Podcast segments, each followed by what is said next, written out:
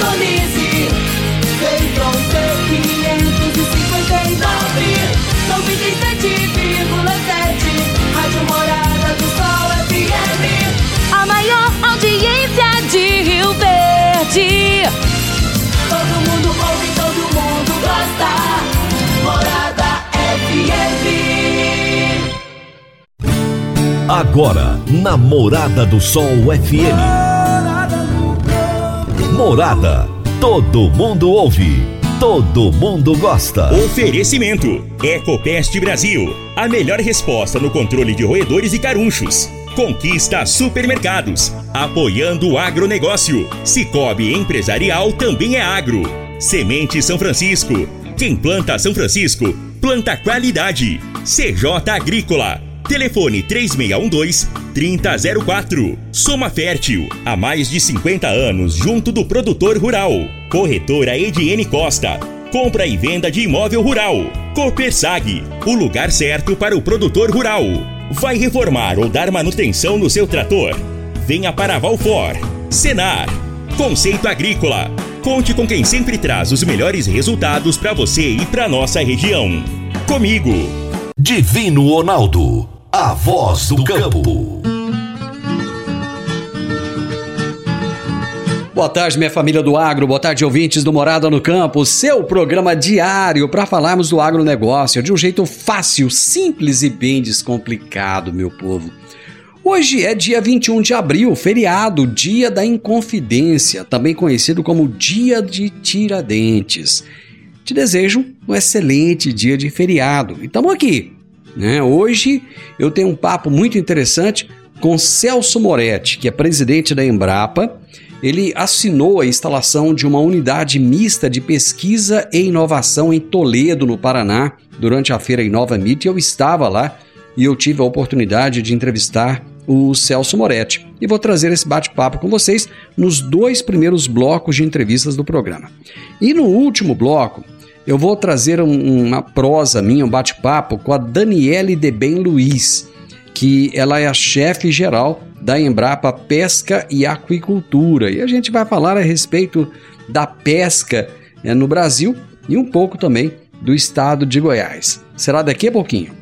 Meu amigo, minha amiga, tem coisa melhor do que você levar para casa produtos fresquinhos e de qualidade. O Conquista Supermercados apoia o agro e oferece aos seus clientes produtos selecionados, direto do campo, como carnes, hortifruti e uma seção completa de queijos e vinhos para deixar a sua mesa ainda mais bonita e saudável.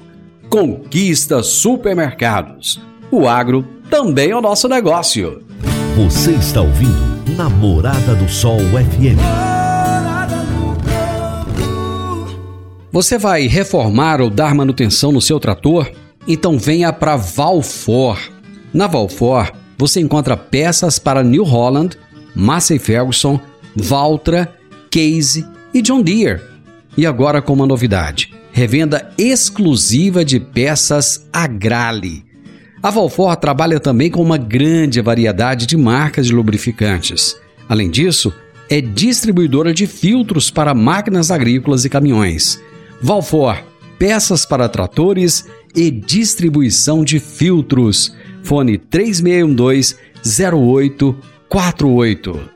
Toda sexta-feira, o poeta Laô Vieira nos conta os causos de sua meninice no quadro Minha Infância na Roça. Minha Infância na Roça. Minha Infância na Roça. Com o poeta Alaor Vieira. Minha Infância na Roça. Naquele dia, estava marcado um mutirão lá no sítio do Meizé. Eu não sei porquê, mas todos o chamavam de Meizé. Mutirão era para bater pasto serviço de controle de ervas daninhas que atrapalhavam a pastagem. Tinha baçurinha, lobeira, timbete, picão e outras. Geralmente, no dia do mutirão, tinha muita comida boa e doce. E junto com quem ia trabalhar, às vezes vinham também mulheres e filhos que ficavam perambulando ali pela sede.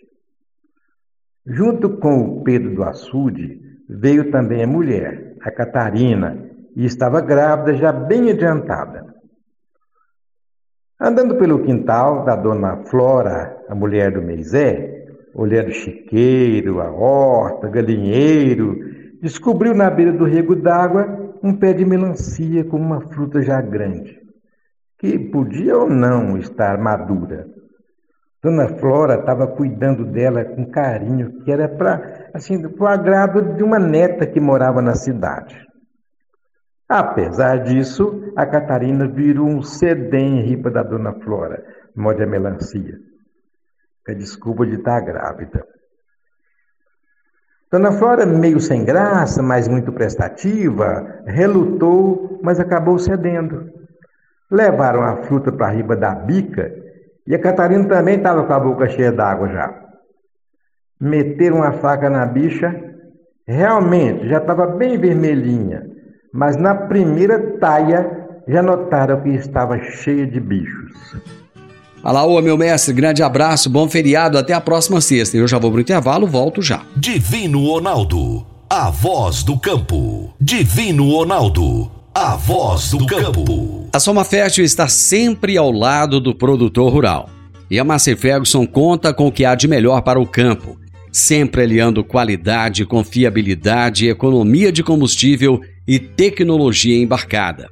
Contamos com tratores, plantadeiras, colheitadeiras e pulverizadores à pronta entrega para renovar e ampliar a sua frota. Amigo produtor, o melhor custo-benefício para você é na Soma Fértil, sua concessionária Massa e Ferguson em Rio Verde. Ligue 3611 3300. Morada no campo. Entrevista. Entrevista. Eu vou trazer agora para vocês, nesse bloco, a primeira parte do meu bate-papo com Celso Moretti, presidente da Embrapa, lá na Inova Mito, em Toledo, no Paraná. Essa é uma estratégia que a Embrapa ela vem desenvolvendo aí ao longo desses últimos 15 anos e que nós estamos copiando uma ideia interessante que aconteceu na França, é que é uh, unir esses atores né, diferentes das diferentes cadeias para apoiar o desenvolvimento, uh, especificamente aqui no estado do Paraná, das principais cadeias produtivas, mas não só do Paraná, dessa região uh, aqui uh, do Brasil, que é uma região muito pujante no agronegócio. Celso, o que, o que é que significa exatamente uma unidade mista de pesquisa e de inovação? Tá, esse é uma, um ponto importante. É, a Embrapa ela já tem 43 centros de pesquisa em todo o Brasil, são 8 mil colaboradores, 10, 2 mil pesquisadores. É, mas o Brasil tem dimensões continentais. Né? Apesar de nós estarmos praticamente em todas as unidades da federação, né, o, o agro ele se desenvolve em várias regiões do país. Então, ao invés de fazermos investimento em novos laboratórios, novos campos experimentais, novas salas, vamos dizer assim, nós vamos numa determinada região utilizamos em parceria uh, com os atores locais a estrutura uh, disponível e aquela unidade mista de pesquisa e inovação, como é essa que nós estamos uh, iniciando em Toledo, ela serve como uma porta de entrada para todas as unidades da Embrapa. É, obviamente que aquelas que já estão no terreno, né, aquele, aquelas áreas, aquelas, aqueles setores que já estão desenvolvidos, acabam se beneficiando no primeiro momento mais rapidamente como é o caso aqui do Noroeste do Paraná, de Toledo, né, onde nós temos duas unidades já uh, que já têm acordos uh, com os parceiros aqui, que é a unidade a Embrapa Suínos e Aves e a Pesca e Aquicultura. Presidente, a Embrapa está completando 50 anos e nesse meio século ela fez muito pelo crescimento da nossa produtividade. Quais são os passos seguintes para os próximos 50 anos? Muito bem, acho que você colocou bem. Nesses últimos 50 anos, a Embrapa é, ajudou a desenvolver o conceito de agricultura tropical. Então, quando você olha no cinturão tropical do globo, o Brasil é um dos únicos países que foi capaz de estabelecer uma produção consistente, né, uh, de alta competitividade e com sustentabilidade, que hoje alimenta mais de 900 milhões de pessoas. Para os próximos 50 anos, nós temos alguns desafios pela frente uh, produzir com mais sustentabilidade. Isso é algo uh, que o mundo todo está cobrando aqueles grandes produtores de alimentos, e não é diferente com o Brasil, desenvolver tecnologias para adaptação e mitigação de mudanças climáticas. Então, a Embrapa, ela, há quase 30 anos, já vem fazendo isso, desenvolver tecnologias de agricultura digital, né? então internet das coisas, drones, sensores, inteligência artificial, tem um debate grande aí sobre inteligência artificial, e para ficar em quatro exemplos, a adaptação ainda maior de cultivares e animais aos trópicos. Vejo o que nós estamos fazendo com o trigo agora. Né? Eu tenho falado muito sobre trigo nesses últimos dois anos. Brevemente, acho que menos do tempo que eu, que eu falava, que seria cinco anos, acho que antes disso o Brasil vai ser autossuficiente na produção de trigo. Então, esses são os principais desafios que nós vamos enfrentar, pelo menos com certeza nos próximos dez anos. Né? A gripe aviária, Celso, tem sido uma ameaça constante, em especial aqui no estado do Paraná, que tem um papel muito importante na criação de aves. Como é que essa unidade mista de pesquisa e de inovação pode ajudar a afastar esse risco?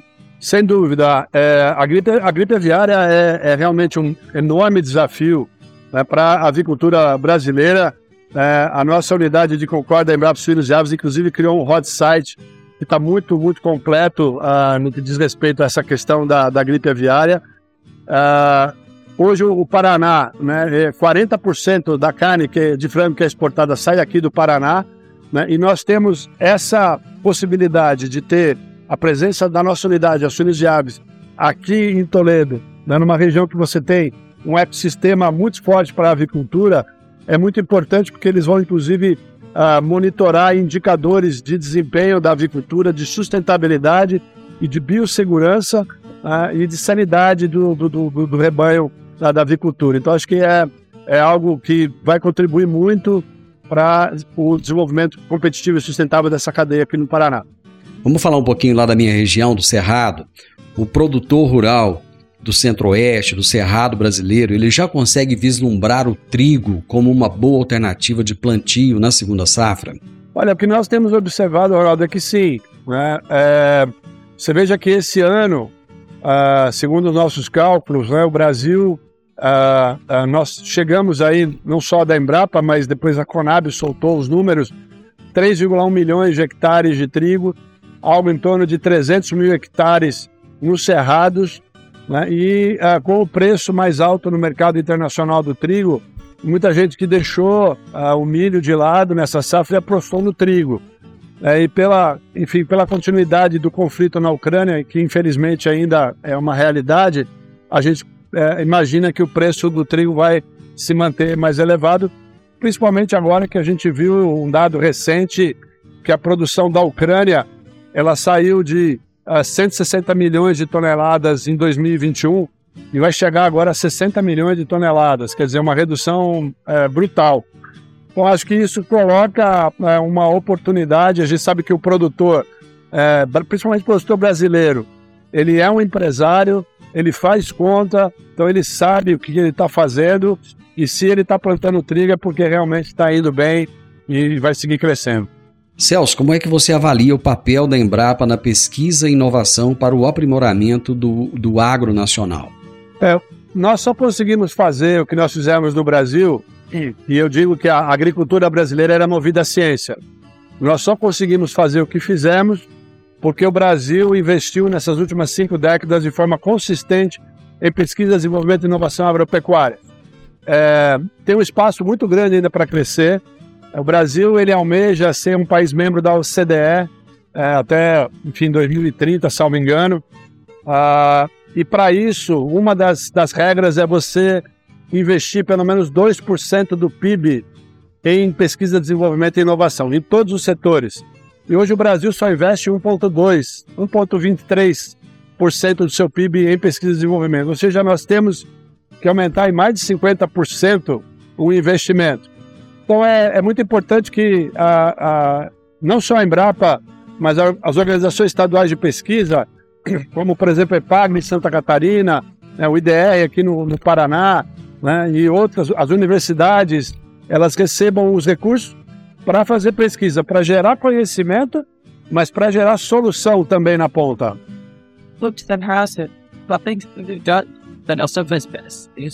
Olha, o que o que está sendo colocado ah, no, no, curto prazo é que haverá mais disponibilidade de recursos para o trabalho da Embrapa.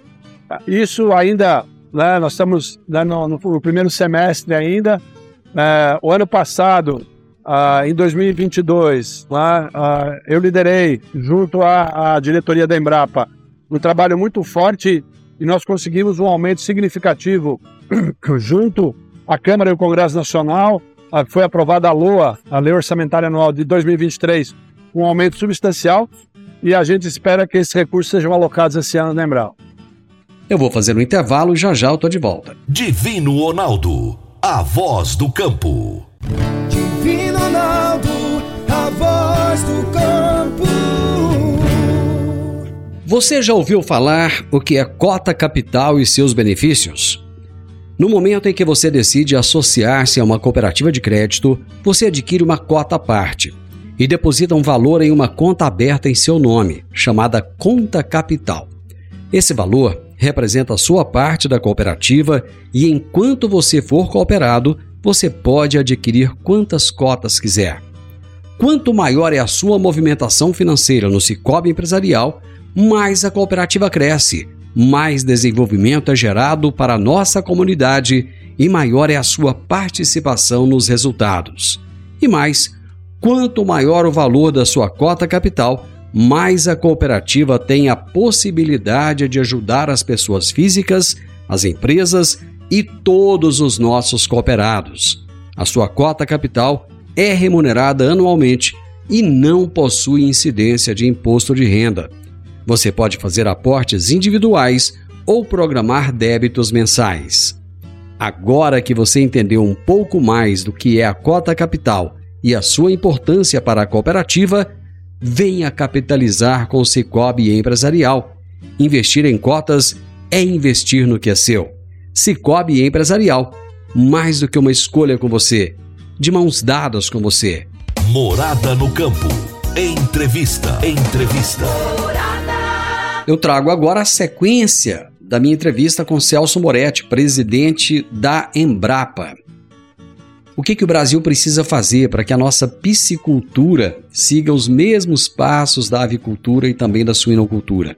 Olha, eu vou falar sobre a aquicultura, que é onde a Embrapa tem uh, se desenvolvido mais, inclusive em Palmas, e, e aqui uma das unidades que é uh, uh, participante aqui da UMIP de Noroeste do Paraná, a Embrapa Pesca e Aquicultura, a nossa unidade que fica em Palmas. É, eu, eu, vou aqui parafrasear o, gestor da nossa, daquela unidade, né, que passou há, há algum tempo atrás, que ele falava o seguinte: a revolução que o Brasil fez no Cerrado, nós podemos fazer com proteína uh, de peixe. É, o Brasil tem 12% da água doce do mundo. Né? Nós temos superfícies, milhões e milhões de hectares de superfície de lagos e rios. Então é possível nós avançar.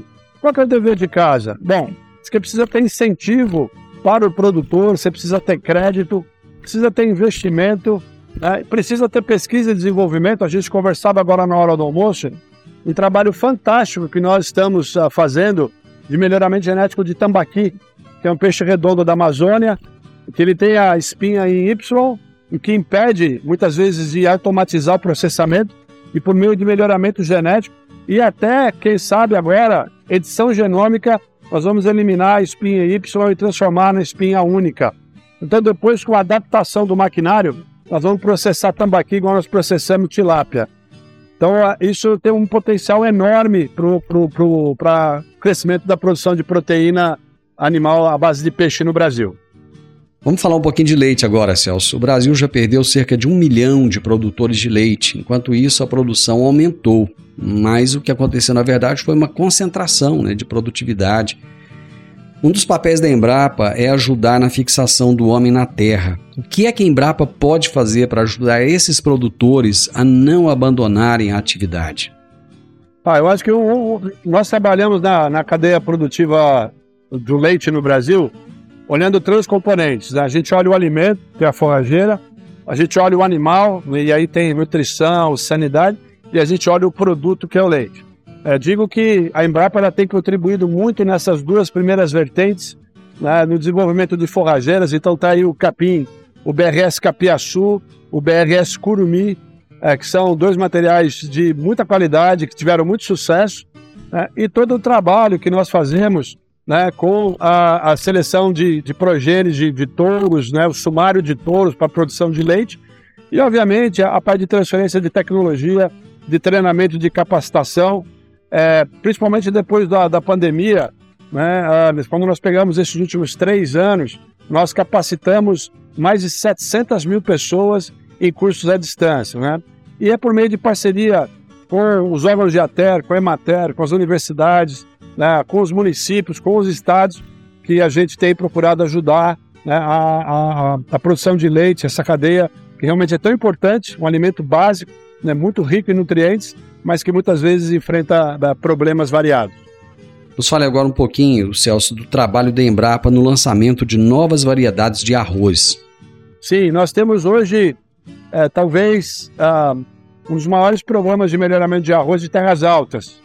É, a maior parte do arroz produzido no Brasil é de terras baixas, de arroz inundado, mas nós temos hoje materiais uh, desenvolvidos para terras altas. Então, se você olha uh, em Tocantins, tem uma variedade chamada BRS Catiana, né, que foi desenvolvida pela Embrapa né, e que se desempenha muito bem. Uh, nós temos mais ou menos 30% do mercado de sementes de arroz de terras altas ou de arroz de sequeiro uh, com material da Embrapa. Então essa é uma outra cadeia muito importante, ainda que a maior parte, quase 80% do, da produção esteja aqui no sul, que é o arroz de terras baixas. A Embrapa tem uma relação de parceria com empresas na pesquisa e desenvolvimento de produtos. É, a Embrapa recebe royalties para isso. A entidade está satisfeita com essa relação de parceria? Não, ela não está equilibrada e nós não estamos satisfeitos. Né? É, isso é um problema, inclusive, nosso, que nós precisamos mudar. É, hoje, basicamente, o modelo de negócio que nós temos com os nossos parceiros, quer seja na parte genética vegetal, quer seja na parte genética animal, é o desenvolvimento uh, de uma solução, de uma cultivar ou de uma raça, a transferência dessa tecnologia para o parceiro e o recebimento de royalties. A Embrapa normalmente ela assume todo o risco da pesquisa e fazer pesquisa é caro, e aí depois nós recebemos uma percentagem muito baixa de retorno no que diz respeito a royalties, do que deu certo. Quando não dá certo, nós ficamos com, né, com prejuízo, vamos dizer assim. Então nós temos hoje discutindo um novo modelo de negócio, que é um modelo onde, ah, primeiro, nós queremos que os parceiros entrem conosco logo no início da pesquisa, porque o risco é mais alto, mas o custo é mais baixo. Ah, depois, o que nós queremos é pegar o nosso, nossa solução, o nosso ativo, e colocar num braço, como se fosse num braço privado da Embrapa, que é uma fundação, e essa fundação negociar com esse parceiro, inclusive criando empresas de propósito específico ou sociedade de propósito específico. Ou seja, a Embrapa vai poder ser sócia por meio dessa fundação é, de uma empresa a, privada e ao invés, ao invés de receber 3% de royalties, ela pode ter 30% de participação nessa outra empresa. Então, eu não tenho dúvida que esse é o melhor caminho. Você disse que o investimento em pesquisa chega a 2% do PIB, mas quem paga isso é a população. Existe a possibilidade de se alterar essa legislação? É, na verdade, o, o Brasil ele possui um marco legal de ciência e tecnologia, ele já prevê que isso possa ser feito. É, o que nós precisamos é é, realmente avançar e de forma mais uh, rápida nesse processo, porque eu tenho defendido que hoje a Embrapa ela, ela tem uma, um orçamento para sua operação, né, é, quando a gente soma custeio e investimento e os recursos que nós gastamos com mão de obra direto na pesquisa, estamos falando da ordem de 1,7, 1,8 bilhão de reais. E eu acredito que nós temos potencial para no prazo de 5 a 10 anos captar esse valor todo fora e financiar essa parte da operação da Embrapa com recursos privados. E esse é um outro ponto importante, né? já que a gente está falando aqui para vários veículos de comunicação. Isso não tem nada a ver com privatização da Embrapa. Né? Isso tem a ver com capturar recursos e, inclusive, né, na hora que nós tivemos um ciclo fiscal uh, desfavorável, usar esse recurso para financiar projetos sociais né, quando você não tem, às vezes, o recurso suficiente para fazer. É possível, Celso, alterar essa possibilidade de captação de verbas de pesquisa junto a outros parceiros? A ideia é essa. É, é a, você está, está numa região como essa aqui do noroeste do Paraná, né, que você tem né, grandes cooperativas você tem grandes empresas produtoras, grandes produtores, né? você tem, enfim, todo esse empreendedorismo. Né? É uma grande possibilidade para que nós possamos capturar mais valor junto a esses parceiros e dar uma equilibrada. Eu vou fazer mais um intervalo comercial rapidinho. Divino Ronaldo, a voz do campo.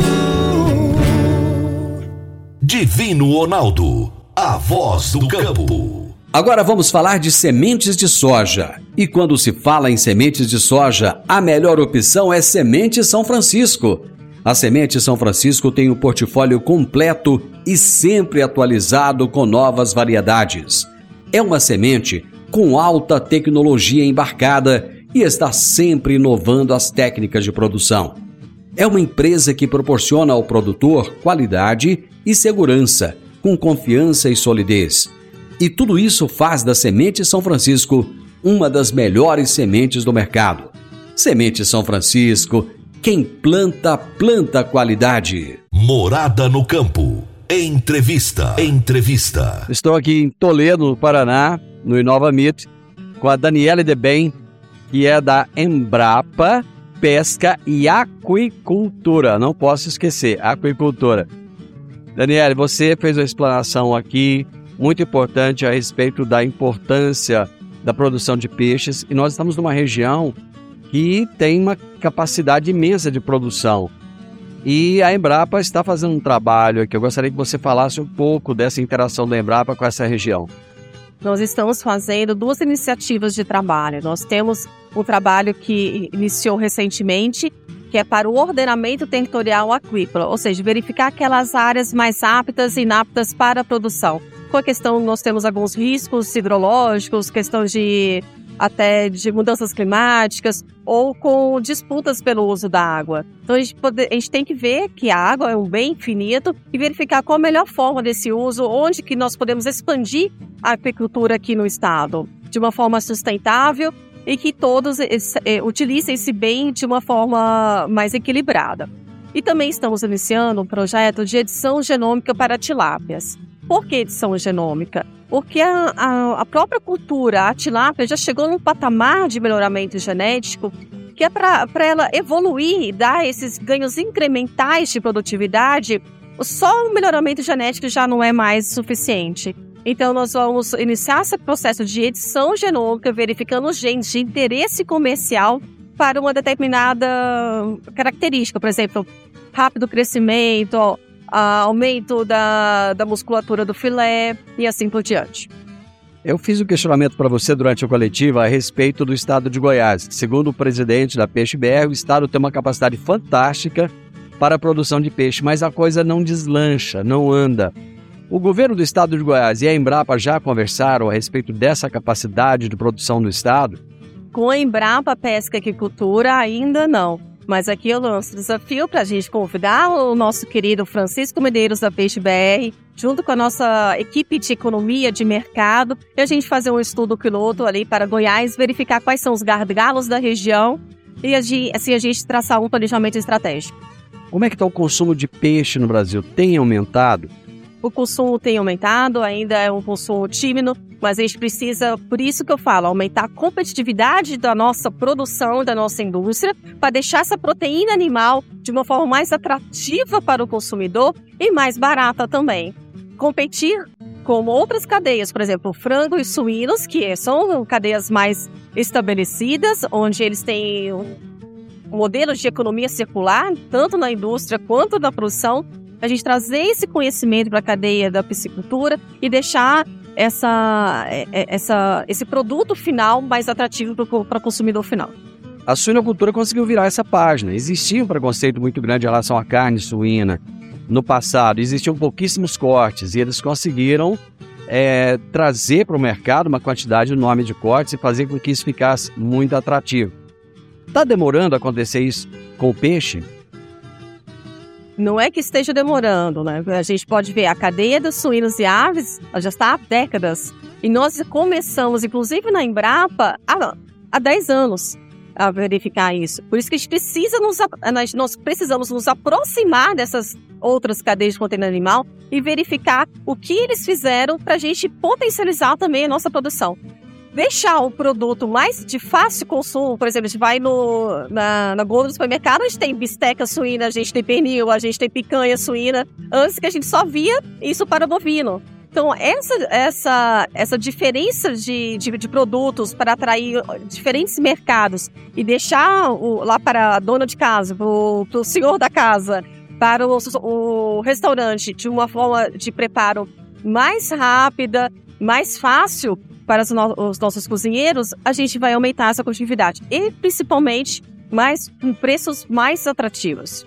Quando você está dentro de uma indústria e você tem essa gama, tem economia circular, eu consigo aproveitar a pele, consigo aproveitar o, a carne mecanicamente separada, consigo aproveitar uh, outras, outros produtos, gerar outros produtos, aumentar a minha receita, os meus custos iniciais da, da minha matéria-prima vão ser diluídos, não vão? E assim eu consigo deixar outros produtos. Você vai no supermercado, você encontra não apenas dentro da do, do, do supermercado, você não encontra apenas suínos ou bovinos. Você encontra na gelatina, não é no colágeno. Você encontra em outros produtos que não estão dentro do supermercado. Você encontra em várias outras em vários outros, outros tipos de indústrias usando matéria-prima do resíduo dessas outras proteínas animal. Precisamos trazer isso para o peixe. Precisamos conscientizar as indústrias que elas podem fazer mais e não apenas filé, posta e peixe inteiro na bunda do supermercado. A tilápia já está consolidada, mas e as outras espécies? Por exemplo, pirarucu, né, que é uma espécie que poderia estar mais na mesa do brasileiro e não tal. Como é que estão os olhos da Embrapa para isso? A Embrapa Pesca e Agricultura, para alcançar essa, essa representatividade do seu mandato nacional perante a cadeia do pescado, nós priorizamos algumas espécies para, para estarmos trabalhando. Tambaqui, como a espécie nativa mais produzida, o pirarucu, com, com esse grande apelo do seu gigante amazônico, já que a gente tem o Guaraná da Amazônia, não é? Nós temos o açaí, a castanha do Brasil, e por que não ter essas duas espécies como as espécies que vão estar representando o nosso país lá fora? Olhamos também para a tilápia, para esses incrementos de, de tecnologia. Escolhemos uma espécie marinha, que é a garopa, que a gente acredita no seu potencial de mercado, para essa qualidade de carne, e no camarão. Nós priorizamos, não quer dizer que nós estamos apenas trabalhando com essa espécie. Uma coisa é você priorizar a sua equipe técnica para a gente fomentar um pacote tecnológico para essas espécies mas nós estamos olhando para outras cadeias e verificando se tiver demanda, a gente conversa com a nossa equipe técnica e vamos fazer outras cadeias também. Daniela, parabéns pelo trabalho e eu, eu aceitei o desafio, vou levar o seu desafio para Goiás. Obrigado. Obrigada e nos vemos então em Goiás. Final do Morada no Campo e eu espero que você tenha gostado. Segunda-feira, com a graça de Deus, estaremos juntos novamente. Um grande abraço para você, um excelente feriado. Aproveite bem, tenha muito juízo nessa cabecinha. Até segunda-feira. Tchau, tchau. Divino Ronaldo, a voz do campo. A edição de hoje do programa Morada no Campo estará disponível em instantes em formato de podcast no Spotify, no Deezer, no TuneIn, no Mixcloud, no Castbox e nos aplicativos podcasts da Apple e Google Podcasts. Ouça e siga a Morada na sua plataforma favorita. Você ouviu pela Morada do Sol FM. Morada. Todo mundo ouve. Todo mundo gosta. Oferecimento: Ecopest Brasil. A melhor resposta no controle de roedores e carunchos. Conquista supermercados. Apoiando o agronegócio. Cicobi Empresarial também é agro. Semente São Francisco. Quem planta São Francisco, planta qualidade. CJ Agrícola. Telefone 3612 3004. Soma Fértil, há mais de 50 anos junto do produtor rural. Corretora Ediene Costa. Compra e venda de imóvel rural. Copersag, o lugar certo para o produtor rural. Vai reformar ou dar manutenção no seu trator? Venha para Valfor. Senar. Conceito Agrícola. Conte com quem sempre traz os melhores resultados para você e para nossa região. Comigo.